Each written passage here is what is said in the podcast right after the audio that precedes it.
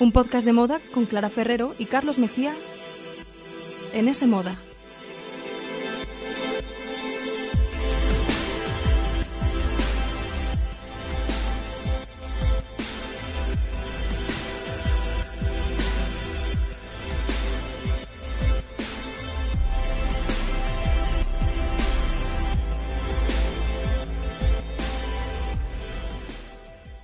Hola, ¿qué tal? Bienvenidos a un podcast de moda. El podcast que escuchas mientras haces cosas importantes o no, tú sabrás, aquí te queremos igual. Nos podéis escuchar en iTunes, en iVoox, en la web de Semoda y también en El País. Y debéis seguirnos en Instagram, arroba un podcast de moda.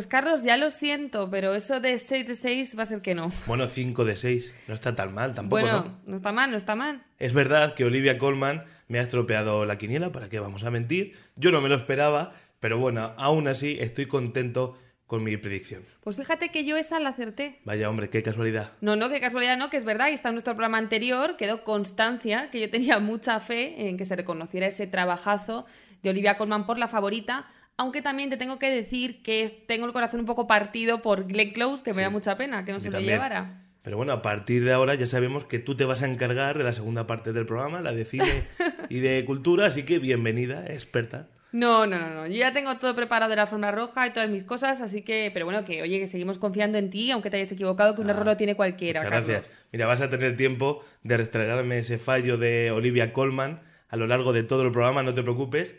Pero bueno, hay que decir que ya hemos terminado la temporada de premios. Por, Por fin. fin. ¡Hurra! hemos llegado al final de la carrera y hay que nombrar una favorita y aplaudirla. Y esa ha sido Green Book, la gran triunfadora de los Oscars 2019, dirigida por Peter Farrelly. Esa historia de un pianista virtuoso negro y su chofer italoamericano ha convencido a los académicos y se ha proclamado vencedora en una gala que yo definiría como discreta. Pues yo fíjate que hasta diría Sosa. Pues sí, Sosa también. Vale, pero antes de nada, como siempre, vamos primero con la alfombra roja, que ha rayado esta vez sí a un mejor nivel. Pues sí, a mí la alfombra roja me ha gustado bastante, la verdad. ¿Sí? Mm. Luego ya la gala ha sido otro cantar, eso ahora veremos. Pero venga, vamos lo primero con la moda, con los vestidos, con los diseñadores y todas esas Venga, cosas. Pues dinos tus favoritos, vamos a empezar a saco. A saco. Pues mira, a mí me ha gustado mucho la española Marta Nieto, no solo porque sea española. También le ha gustado mucho a nuestros oyentes que habéis votado en la encuesta que hemos dejado en Instagram, en Sí. arroba un podcast de moda. Y a casi todo el mundo le, le ha parecido que iba muy guapa. Llevado un diseño de Josep Font para Del Pozo, uno que diseñó en 2013, que fue de hecho la primera colección de Josep para la marca. Y bueno, ella siempre estaba muy vinculada con esta firma, de hecho en 2008 desfiló para ellos y demás. Y ha elegido este vestido que era de novia, era un diseño nupcial y bueno, yo creo que estaba muy elegante y, y bueno, muy guapa. Otra de las favoritas de la encuesta ha sido Kiki Lane, Bueno, la Kiki protagonista del blues de Bill Street, una actriz no muy conocida, pero que se está abriendo paso por lo menos entre la opinión pública y entre los espectadores en general, gracias a su estilismo, algunos tan buenos como el de esta noche que era de Versace. Sí, siempre va muy guapa, esta vez con un diseño, como decías, de Versace, con una especie de lazada rosa en la espalda, ha gustado mucho. Y en general siempre la veo en las entregas de premios o en la promoción de la película, espectacular.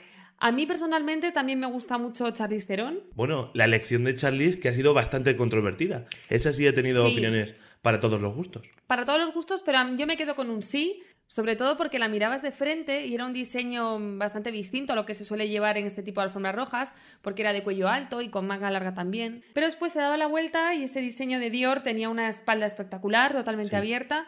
Y ella además ha aparecido con esa melenita oscura, que hasta hace nada estaba de rubia, así que también ha sorprendido, ha sido un factor sorpresa. a mí es que me eh, gusta mucho Charlize. a mí y también. debería haber estado nominado por Tali. Ah, es verdad. Tully, bueno, a en mí esta película, película. eh, no me encantó la película, pero ella está genial. Además que engordó muchísimo para hacer el papel también.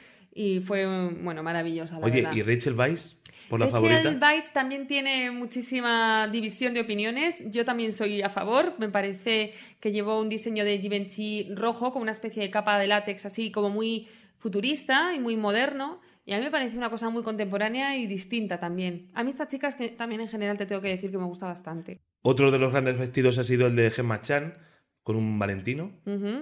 Este Valentino que viene a confirmar un poco la tendencia también de la que hablábamos en el pasado episodio, ¿no? Y es que cada vez las actrices se, eh, se atreven más con diseños de alta costura, muy grandilocuentes, exagerados, dramáticos. Este Valentino era el mejor ejemplo. Es verdad que no a todo el mundo le gusta también, porque es un diseño complicado. Pero bueno, yo creo que una alfombra roja como la de los Oscar está para atreverse con este tipo de diseños. O pues con el de, que llevaba, por ejemplo, Glenn Close, que estaba maravillosa de dorado. Eh, en este caso. Ahora lo comentaremos, qué pena, Glenn Qué Close. pena que no se lo llevó, porque iba además ca- casi de estatuilla del Oscar, Sí, porque iba dorada, guapísima, Pobrecilla. con una capa, un diseño de Carolina Herrera, que ella misma decía que pesaba 20 kilos, toda la tela de la capa y demás, o sea, increíble, muy aparatoso. Como también era bastante aparatoso el de Sarah Paulson. Y bueno, a mí también me gustó, fíjate, pero aquí también hay, hay división de opiniones. Bueno, y si tenemos que quedarnos con alguna tendencia de la noche, Pues ¿Tú mira, yo creo apuestas? que la gran tendencia de la noche ha sido el rosa, el color, El rosa. color rosa. Sí, Mira. lo veíamos en este Valentino que decías tú de Gemma Chan, en el de Sarah Paulson que acabamos de comentar, pero también en el de Kiki Lane, que tanto ha gustado, en el de Helen Mirren, que sí, Jason Momoa, estupenda. que encima hacían como una especie de chiste, porque salieron juntos a, a presentar un premio, uno de los primeros de la noche, y hablaban sobre cómo se podía ir de rosa, Sí. de dos formas muy distintas, claro. Había de todo, todo, todo tipo de versiones de rosa, también el tul, por supuesto que no podía faltar, con un Giambattista Bali, bueno, la verdad es que yo creo que ha sido la gran tendencia junto con los lazos, que esto ya lo veíamos en los Globos de Oro y los Oscar han venido a confirmar esta tendencia, ¿no? Hemos visto lazos pues desde también el diseño Kiki Lane de nuevo, que nos sirve de ejemplo para todo, para todas las tendencias de la noche, en el Prada también de Olivia Colman, con el que fue a recoger esa estatuilla por la favorita, o el de Laura Marano. O sea que también Oye, bastantes lazos. no hemos comentado nada de una de las favoritas de cada alfombra roja y muy habitual porque la nominan casi siempre, que es eh, Emma Stone, Emma por la favorita, que fue con un estilismo por lo menos muy peculiar y muy comentado en redes. Y tanto. Algunos decían que era como un gofre. Carne de meme. Como el bacon, piel de serpiente. Sí, sí, sí, de A pescado, gustó, también de escamas. A mí escamas. también, a mí también me gustó. Era un Louis Vuitton porque ya es imagen de la marca, o sea que esto ya lo sabíamos que iba a ir de esta firma. Y bueno, es que tenía unos tonos como marrones, como si las lentejuelas se hiciesen una especie de cuadraditos o de textura, ¿no? Que daba Mm. lugar a ese tipo de comparaciones y esos montajitos en redes sociales que la, la ponían al lado de un gofre y de... Arriesgó un poco. A mí, a mí me gustó sí, a ti. Sí, sí, a mí también. Además tenía una parte muy estructurada en la parte de arriba, también con los hombros muy ochenteros, eh, también exagerados, dramáticos. Me pareció que era bastante Y, y chulo. ahora que hablamos de Louis Vuitton, ¿alguna firma que haya rayado a mejor nivel o que hayamos visto más? Pues mira, por ejemplo, Rodarte, que vistió a tres asistentes, que no está nada mal. Entre ellas una de las nominadas, y Alicia Aparicio, que no se llevó el Oscar al final por Roma, pero estaba bastante guapa con un diseño asimétrico así azul. También vistió a Laura Dern y a Lucy Boyton. Así que Rodarte, una de ellas. También Versace, que vistió otras tres, entre ellas también Amy Adams, que otra de las nominadas, así que también yo creo que esto hay que destacarlo. Y luego fíjate que también hizo triplete, una firma desde luego muchísimo menos habitual, que es la griega, a ver si lo sé pronunciar, Celia Critariotti o algo Celia así. Critariotti. Critariotti, Yo no la tenía en mi radar. No, es que no es muy conocida, aunque ya ha vestido, por ejemplo, a Kim Kardashian, me parece que a Lady Gaga también. Pero bueno, para el gran público no es muy conocida, es una diseñadora griega que además está al frente de la firma griega más antigua, una que lleva desde principios del siglo XX.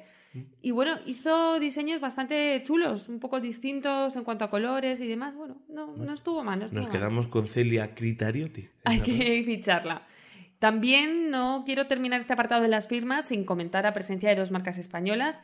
Eh, primero, Del Pozo, que ya lo hemos dicho, con Marta Nieto, pero también Cortana, que vistió a Ariadna Gil, a la actriz que además acudió también en calidad de acompañante de Viggo Mortensen, ¿no? que estaba Sí. nominado. Por Green Book. Y Cortana, bueno, pues es una firma especializada en diseños de novia y de madrina y de invitada a boda y todo este tipo de eventos. Es española, fabrica todo en Barcelona y bueno, pues ella lleva un vestido muy sobrio, casi monacal, negro, totalmente, bueno, sin ningún tipo de adorno. Bueno, una opción más, quizá demasiado seria, pero, pero hay que tener en cuenta también esta presencia española. Bueno, y en, en nuestros cuarenta y pico programas nunca hemos hablado de las peores vestidas, porque es un poco de, de mal gusto, Sí. pero siempre, bueno, está bien revisar alguna decepción, alguien Sí. de la que nos, No eh, nos hubiéramos convence. esperado más. No sé si tienes alguna. Pues mira, yo me esperaba un poco más de Lucy Boyton, que sale en Bohemian Rhapsody, Sí. interpreta a la pareja de, de, De Rami Malek de Rami y de Malek, Freddie Mercury en las es. ficciones. Y bueno, ella suele ser espectacular en todas las alfombras rojas. Sí, te Siempre gusta lleva, mucho, sí. me, me encanta. Lleva marcas súper chulas, vestidos distintos, unos maquillajes increíbles, se atreve con todo tipo de dibujos en los ojos, todo le queda bien. Pero los Oscar, precisamente por eso, como ha llevado un nivel tan alto en todas las alfombras rojas, pensábamos que nos iba a dar un poco más y se ha quedado ahí un poco tristona, yo creo, de morado, con un rodarte, pero que ese tono tan morado a mí casi me recuerda a la Semana Santa, no sé. Me parecía que no tenía mucha gracia para una alfombra roja. Eso sí, llevó su pelo así a lo Grace Kelly, súper mona, su melenita rubia y estaba bastante guapa. Luego otra decepción, pues Amy Adams, la verdad es que nunca me convence. Mm, ella es muy guapa, pero... Pero ya sabes mi teoría, que la ¿Cuál han es? nominado, pero ella sabe que no va a ganar Claro, y está esperando a ese vestido para ya el día que se lo den. Creo que lleva seis nominaciones. pues puede ser. Pues algún día ella dirá esta, esta. El día que la veamos estupenda en Este año roja ya diremos, este es el año. Sí, puede vestida ser. para ganar. Pues puede ser. Y luego fíjate que Lady Gaga, que ha dado muchísimos titulares, Pero lo hemos comentado, claro. Sí, a mí, a ver, no es que me haya decepcionado porque ahora te contaré en por qué iba de negro, pero sí que es verdad que al principio al verla en la alfombra roja de negro, dije, joder, me esperaba algo más, ¿no? Porque en los Globos de Oro se puso un vestido valentino así súper bonito en un tono azul y demás. Pero todo tiene una explicación y al parecer es que estaba rindiendo un homenaje a Audrey Hepburn en Sí. Desayuno con Diamantes. Por eso iba con ese vestido, con los guantes negros, todo era un Alexander McQueen. Y bueno, este homenaje viene pues porque Lady Gaga ha lucido un colgante de Tiffany que es el mismo que lucía Audrey en la promoción de la película de Desayuno con Diamantes. Y bueno, es un pedazo de diamante, un pedrusco increíble. De hecho, dicen Cuesta que más es... que la gala, yo creo. Sí, sí, porque dicen que es el más caro del mundo, aunque en realidad mm, digamos que su valor es incalculable. incalculable. Ya, ya. Pero mira, tengo por aquí apuntado que tiene 128,54 quilates. Cuidado con los coma 54, que son los importantes. Esos son los importantes, sin duda. Y, y bueno, el más caro del mundo ahora mismo me parece que no, tiene ni la cuarta parte de los quilates. O sea que solo por eso es un pedrusco. A mí me llamó digo. la atención de Lady Gaga algo que nadie ha comentado, así que supongo que será una gran tontería. A como ver. todo lo que digo. Pero es el bronceado que llevaba. Mira, yo también como lo dije. naranja. Te un- lo prometo. Pero atención, el naranja ese Trump. Totalmente. Y me parecía que iba un poco exagerada, no sé, se pasó con, con el bronceador. Con el autobronceador, pues puede ser, se tenía pinta de que algo se había echado, había naranja. tomado un rayo suba o algo, porque ella además nunca tiene la piel tan morena ni tan. Y además ese, ese tono Encima, que claro, con el tú. negro pues resaltaba más. un poco naranjita, eso tampoco nos ha convencido. Pero bueno, sin duda fue la protagonista de la noche, ¿no? Con el Salo y demás que luego, luego comentaremos. luego comentaremos. Y en vestuario también me gustaría comentar que fallamos en la predicción, porque dijimos Vaya. que todo apuntaba a Sandy Bueno, Powell. Ahí te arriesgaste más tú, hay que decirlo, ¿eh? Bueno, es verdad, fallé. Tengo que admitir mi error, no te lo voy a echar a ti, que tú bastante tienes con haber fallado Joder, Olivia Colman. Me va a perseguir esto. Te voy a perseguir. Y bueno, al final se lo llevó Ruth y Carter, responsable del vestuario de Black Panther. Y bueno, fue bastante guay ese momento porque al recogerlo dijo, han tardado, pero por fin me lo han dado. Gracias por honrar a la realeza africana, ¿no? Esto Bueno, fue muy guay. Además, ese premio lo entregaron Melissa McCarthy y Brian Tyree Henry, de Sí. series como Atlanta, y salieron con un vestuario inspirado en la favorita, hasta con los conejos incluidos, que bueno, fue uno de los momentos, Fue divertido. no sé si gracioso, pero Bueno, curioso. No estuvo mal, que no estuvo, mal. mal. Hubiera estado bien que llenaran el plató con los 40.000 conejos que salen en la Sí, habitación de la reina de la favorita, sí. ¿verdad? Eso hubiese estado mejor. Pero bueno, y Carlos, eh, tú en la parte masculina, que esta ya directamente te la he dejado a ti, Pues ¿quién te ha llamado la hacer mi atención? comentario. Claro Pues, que sí. Es que como viene ocurriendo en las alfombras rojas de 2019, los hombres hemos vuelto arriesgar y hemos pasado muchos de nosotros. Tú Yo- también. Yo, también pasé aquí. ¿Tú te Pasé de- vestiste para ver la gala o qué? Pasé del smoking, yo también. Y hay que decir que el terciopelo ha sido la gran tendencia. Empezó la alfombra roja y enseguida teníamos ya el gran titular, que era Billy Porter, de la serie Pose. Ha sido el que más ha sorprendido, con un vestido que era mitad de smoking, mitad falda. Sí, era como la parte de arriba de una chaqueta de traje, ¿no? De smoking, sí, y luego una falda súper voluminosa, que lo firma además Cristian Siriano. Mm. Y bueno, es que este, este señor siempre sorprende. En los Globos de Oro también se puso una especie de capa ahí como de torero casi. Fenomenal. Y, Y una serie vuelto- que hemos comentado mucho aquí, Pose, Sí. y muy recomendable. Sí, sí, sí. Pero a mí mi favorito, porque además soy muy de él, es Chris Evans, Ah, que llevó una chaqueta de terciopelo de, de Ferragamo, Sí. Capitán América. Muy guapo, ¿eh? Un tono verde así muy elegante. Eh, me encanta Chris Evans. Como persona y como todo, qué pena. ¿Es tu crush o qué? Es mi crush, es mi crush. sí, yo creo que sí. También hay que destacar a Stephan James de Etro, eh, protagonista, por ejemplo, de la serie Homecoming y de la película El Blues de Bill Street. Que también iba de terciopelo de arriba abajo, así como un tono burdeos. Y para mí la gran pareja de la alfombra roja, no sé para ti, fueron Nicholas Hoult de Dior y Joe Alwyn de Tom Ford, compañeros de reparto de la favorita. Pues mira, ahí también Qué me quedo pareja con tan ellos. estupenda. Ni Bradley Cooper Irina, ni nada de nada. Y Taylor Swift que se quedó en casa. Es verdad. Porque no fue con Joe Alwyn. No fue con él. Pero sí, estaban los dos muy elegantes también. Y con esto ya repasado y ya con los favoritos de Carlos bien claros, pues ¿qué te parece si vamos con la gala? Que ha sido no tan desastrosa como pensábamos, pero mm, bueno, digamos que no ha sido la mejor de la historia.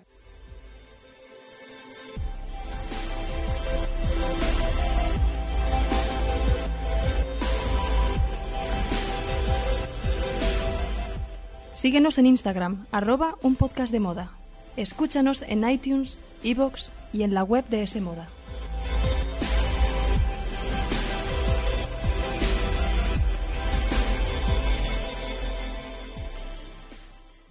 Ya lo veíamos venir, porque Roma empezó ganando todas las quinielas, siendo la gran favorita, pero en los últimos días todo apuntaba que se encontraría con una gran contrincante que al final ha terminado por robarle ese título a mejor película de 2019. And the Oscar goes to Green Book. Green Book has five Academy Award nominations. Pues sí, lo veíamos venir, tú lo has dicho. Green Book se llevó el premio a la mejor película del año y es que había ganado mucha fuerza en los últimos días, en las últimas semanas. Lo dijimos en, en la previa que Roma era la favorita, pero que cuidado con Green Book, que es una película que tiene muchos puntos a favor. Una película para todos los públicos, una película que trata sobre la reconciliación a partir de, bueno, un conflicto racial. También es verdad que, en mi opinión, ahora vamos a oír muchos palos para Green Book, porque es verdad que Roma es una película, bueno, con más gravitas, como se suele decir, una película más para los académicos, pero se suele menospreciar este tipo de películas eh, que son como para el público general, pero no es tan fácil de hacer. Mira, yo creo que pasó en Los Goya, que se reconoció Sí, a Campeones, es que es una caso. película para todos los públicos. Mm. Vuelve a pasar en los Oscars. Quizás que también ha llegado el momento de reconocer este tipo de filmes que, como tú dices, también son muy difíciles de hacer. Yo, mm, sabes que soy muy team de Roma y también me gustaba mucho la favorita, pero también tengo que decir Sí. que Green Book tiene su punto, es divertida y bueno, no sé, es, es que he leído titulares Muy realmente muy duros contra Green Book y tampoco me parece a mí. Y claro, ha ganado el premio a mejor película, pero tampoco ha arrasado. No. En la gala ha sido una ceremonia muy repartida. Cuatro Oscars para Bohemian Rhapsody, tres para Green Book, tres para Roma, tres para Black Panther. Habla un poco de que la academia no lo ha tenido tan claro, por lo menos, esta edición para, oye, designar un gran candidato. Y yo creo que lo que hablabas, ¿no? Que Roma se estrena en Netflix, seguro que no les ha gustado a los académicos y han optado por una opción mucho más convencional. Pero claro, dicho Pero- esto, Roma ha ganado mejor director, mejor película Sí, en hablando sí. inglesa, o sea que también ha- se ha llevado sus premios. No sé. yo me, me alegro mucho de que... yo no soy tan duro nunca. ¿Qué vamos a hacer? Bueno, aunque no seas tan duro, aparte de los premios, ¿qué ha pasado con la gala? Porque nos daba mucho miedo esto de no tener presentador, augurábamos un poco fracaso y al final que ha sido para tanto. Vamos a ¿o repasar no? un poco los mejores momentos, si es que los hubo. que bueno, algunos sí, algunos sí. Pero pocos, pocos. Pocos. bueno. Queen con, con Adam Lambert eh, fueron los encargados de, de inaugurar esta ceremonia con un medley de diferentes canciones del grupo y que en mi opinión quedó algo discreto. No por Javier Bardem, que estuvo entregadísimo Pues que estuvo, pero en desde todo. primera hora. En todo. Y cuando salió a dar el- también el premio, también estaba como muy arriba, ¿no? Como muy eufórico. Él lo siempre veía ha dicho que es un amante del rock, pero bueno, a lo mejor era un poco temprano, ¿no? Para empezar la fiesta tan arriba. Sobre pero todo bueno, bien por parecía que la cosa iba a ir para arriba y luego fue para abajo. Sí, no, es que estaba sentado muy cerca eh, la actriz Queen Latifa y Mm. yo la veía en plan, pero bueno, este señor, ¿qué le pasa? No sé. Tampoco es el momento de ponerse ya con las manos arriba. Ya. Pero bueno, yo tengo que decir que no me gusta demasiado lo que, lo que pasó en los Oscars. Pero Bardem o la actuación. No, no, vale, me gusta. Muy simpático además con, con Movistar, con la con Cristina Teba, con los encargados Sí. de, de transmitir. Fue muy simpático, saludó a su madre también. Es dijo que se fuera ya a dormir. Claro Y sí. muy bien, se portó muy bien. Pero yo tengo que decir que no me gusta demasiado cómo empezó, porque, claro, un concierto, bueno, concierto de dos minutos conciertos. de sí. Queen está muy bien, pero para mí mejor para los Grammy, por ejemplo, que para los Oscars. Ya. A lo mejor soy un purista, pero, poquito. pero a mí no, no vi cine por ningún lado al principio. Es verdad que forman parte de, de una de las de la banda sonora de una de las películas más taquilleras de Bohemian Rhapsody, que ha sido todo un fenómeno. Pero mira, a mí escuchar el We Are the Champions, nada más empezar la gala, me da cierta vergüenza, pero es que me da vergüenza escuchar esa canción tanto cantada por el equipo de baloncesto de mi pueblo como por eh, Queen ante una, un público que son todos súper triunfadores, súper millonarios, súper Hombre. ricos y todos, we are the champions. Sí. Eh, me pareció un poco casi de mal gusto, Es pero que bueno, es casi de verbenas lo que dices tú soy un poco, ¿no? quisquilloso. Sí, ah, yo te tengo que decir que también me chocó un poco. Que obviamente hoy es Queen, no lo me lo compares tampoco con el baloncesto de tu pueblo, con el equipo, que es que tú también. Bueno, pero bueno, cuidado, ¿eh? que sí, que se quedó ahí un poco. Fíjate que casi si hubiesen empezado con Shallow, hubiese sido mucho más elegante, pero claro, Sí, pero era el gran problema. momento. que- Claro, la ah, gente luego se iba a dormir. Claro, se lo tenían que reservar, menos mal, porque si no. Pero bueno, hay que decir que, que también le faltó, por supuesto, la personalidad que siempre te aporta un presentador, que ya hemos comentado, Sí. no ha tenido este año, Kevin Hart lo dejó después de esa polémica por unos chistes homófobos, y claro, tú cuando tienes un presentador, aunque es verdad que solo tienen 10 minutos al principio casi de importancia y que luego su, su papel es más de dar paso de vez en cuando, pero un presentador te aporta personalidad, te aporta un carácter, ya sea familiar o reivindicativo o, o gamberro y faltón a lo Ricky Gervais. Sí, sobre todo también te aporta, yo creo, un poco de cohesión. Sí. Porque aquí daba la sensación de que era gente saliendo al escenario, unos por aquí, se iban, venían, pero parece que no había algo que uniera Hmm. un poco toda la gala, ¿no? A cambio, una gala más dinámica y más rápida. Duró apenas 3 horas 20 minutos, yo creo que no llegó, que con anuncios y todo, oye, estuvo muy bien. La academia en ese sentido sí ha cumplido el objetivo de, de recortar su duración. Ahora la pregunta es, ¿merece la pena?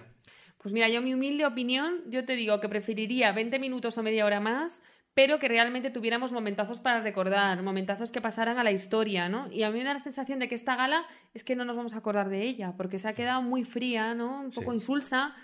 No sé, yo prefiero casi que dure un poquito más y mira que no será por ganas de dormir, ¿no? Pero, Sí, pero a veces el- merece la pena. Es eso, el principio fue un poco gatillazo, pero enseguida salieron Maya Rudolph, Tina Fey y Amy Poehler para intentar arreglar la situación y en parte lo lograron. Sí, Y, y voy a decir algo que ya dije en los globos.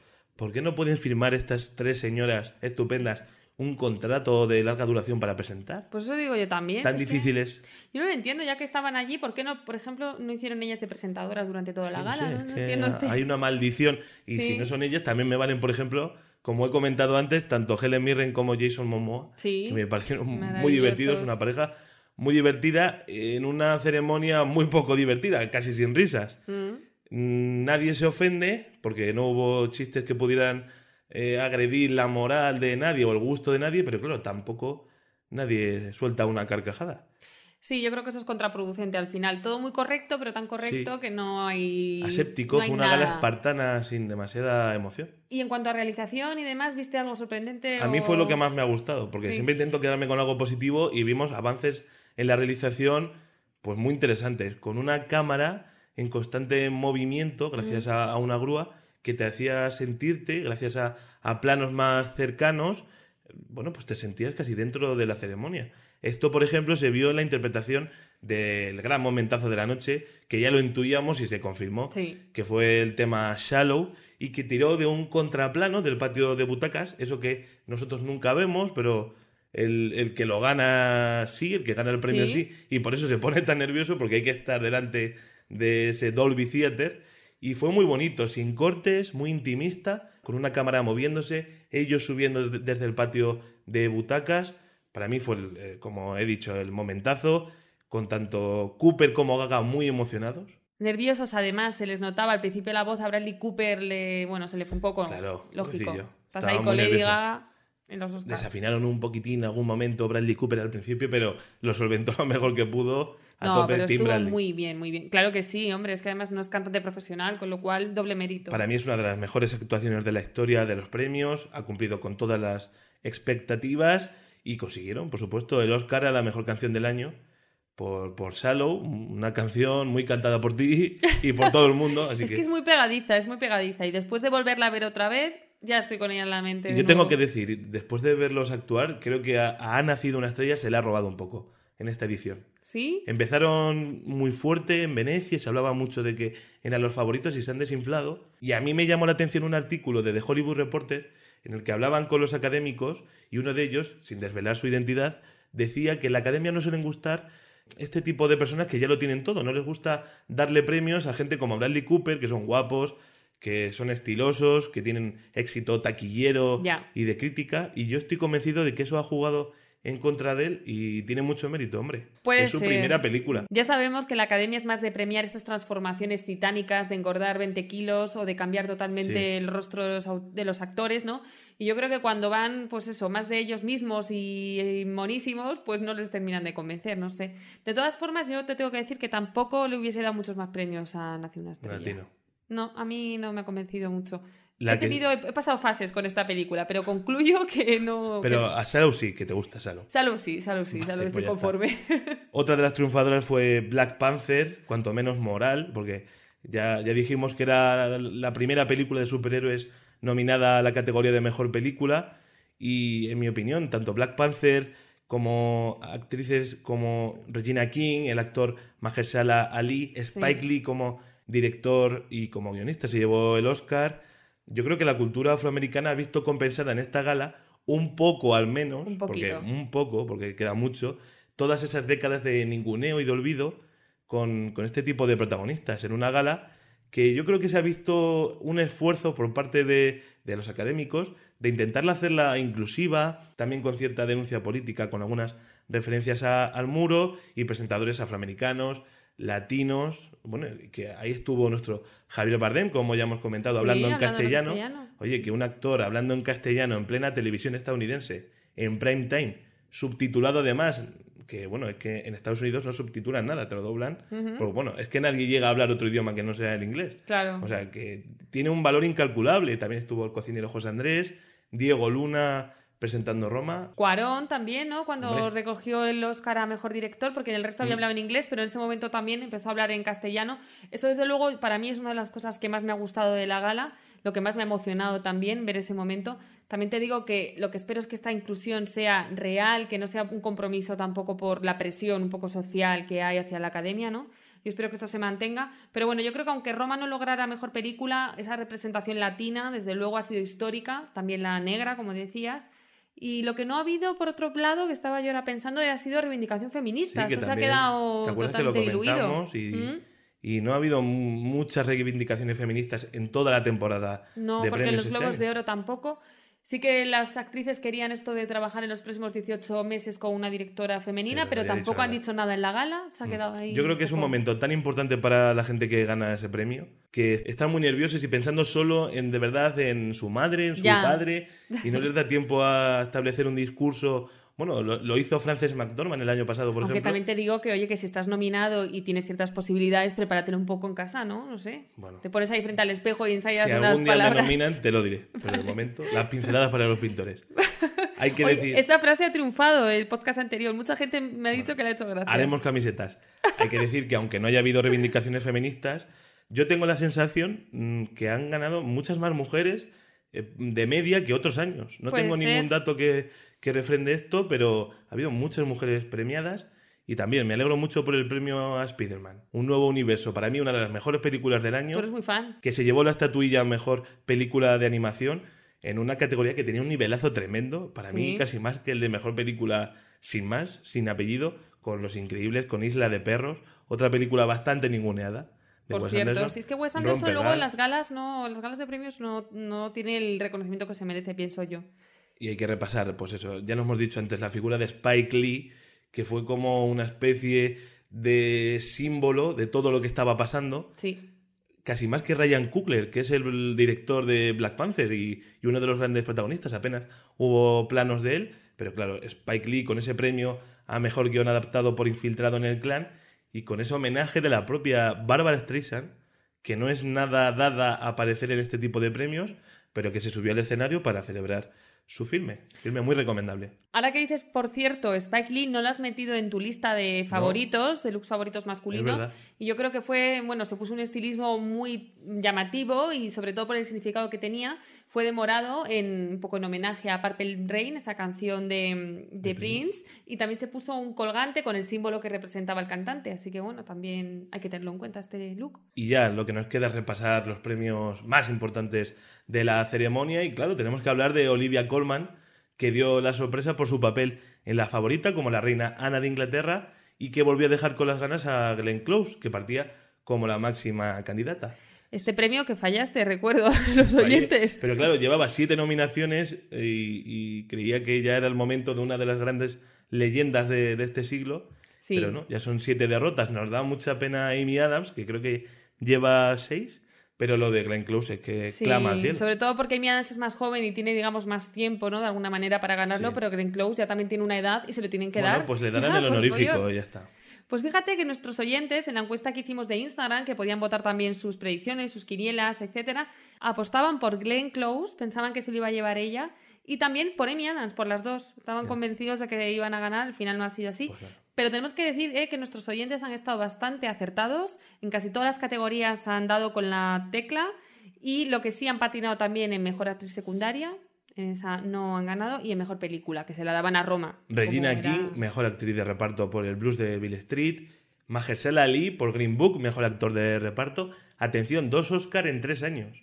Esto ya es historia, ya tiene eh, los mismos Oscar que gente como Denzel Washington. O sea, Ostras. es un mira, mitazo. no lo había pensado, pero la verdad es que él es maravilloso. Por mí que siga ganando Oscar y premios y de todo. Mejor actor Rami Malek por Bohemian Rhapsody también se emocionó mucho. Un premio merecido, las cosas. Y cero así. esperable también, este estaba claro, ¿no? Mejor director, ya lo he comentado, Alfonso Cuarón por Roma. Y hay que decir que el dominio de los realizadores mexicanos en esta categoría los últimos años es tremendo. Acuérdate de La forma del agua, del Renacido, de Birdman, de Gravity del propio Cuarón. Es increíble. Y claro, ya lo hemos comentado, mejor película Green Book. Julia Roberts se encargó de presentar el premio a la mejor película del año y también se encargó de cerrar la gala. Sí, fíjate que no gracias. posó en la alfombra roja, yo no me había enterado de que iba a estar, claro, al no verla ahí. sí. Pero luego apareció y bueno, ella maravillosa como siempre, como es la novia de América de guapa y de estilosa y, y cerró la gala. Bueno, pues yo Sí, creo que que estuvo bien que lo entregara ella. al Este menos. año ha vuelto un poco con la serie de Homecoming a estar un poco de- actualidad. Vuelve a casa. Y bueno, se encargó de dar el premio más importante, que siempre es un, es un gran honor. El mayor si no estás nominado, creo. Y con esto, ya con este momento final de Julia Roberts, también llega nuestro momento final del podcast. Ya hemos repasado, yo creo que más o menos Sí. todos los titulares La de esta alfombra gala. roja, un resumen, la alfombra roja mejor que la ceremonia. Sí, ese sería un poco el titular. Y ¿no? vamos Yo a ver, creo. eh, yo ya estoy pensando en 2020. En los Oscars 2020 Sí, dices. sí. Pero, Hijo mío. además vimos el tráiler, el primer tráiler de, de Irishman, de Scorsese. Sí, Hay películas muy interesantes. Tom Hanks va a estrenar una que tiene muy buena pinta. pero no vas a hacer Bueno, apuestas ya. Tarantino. Los Oscars del año que viene van a ser increíbles. Bueno, bueno, déjate Oscar del año que viene, que todavía estoy descansando de estos. Bueno. Bueno, no, no he descansado, mejor dicho, de Sundance estos. ya ha sido, tenemos la Berlinale, Cannes es en dos meses. Ya estamos, ya estamos. Bueno, ya. Hay que preparar la previa. Bueno, calma, calma, calma, pero sí que obviamente estaremos aquí con vosotros contándoos todo lo que ocurra en las siguientes temporadas de premios, en las siguientes alfombras rojas. Y antes también tenemos una petición pendiente que atender a nuestros oyentes, Ah, sí. porque con el fallecimiento reciente de Karl Lagerfeld, el genio de la moda, uno de los grandes diseñadores Mm. del siglo XX, pues tenemos también pendiente hacer un repaso ¿no? de qué aportó a la moda. Y ese será uno de nuestros Un próximos pequeño homenaje al Kaiser. programas. Eso es. Así que estad muy atentos. Mientras tanto, os despedimos ya por hoy. Muchísimas gracias por escucharnos. Los Oscars 2020, ya mismo estamos ahí. Que no, Carlos, que no, hijo, venga, vámonos a descansar. S Moda, tu revista de tendencias, el tercer sábado de cada mes, gratis, con el país.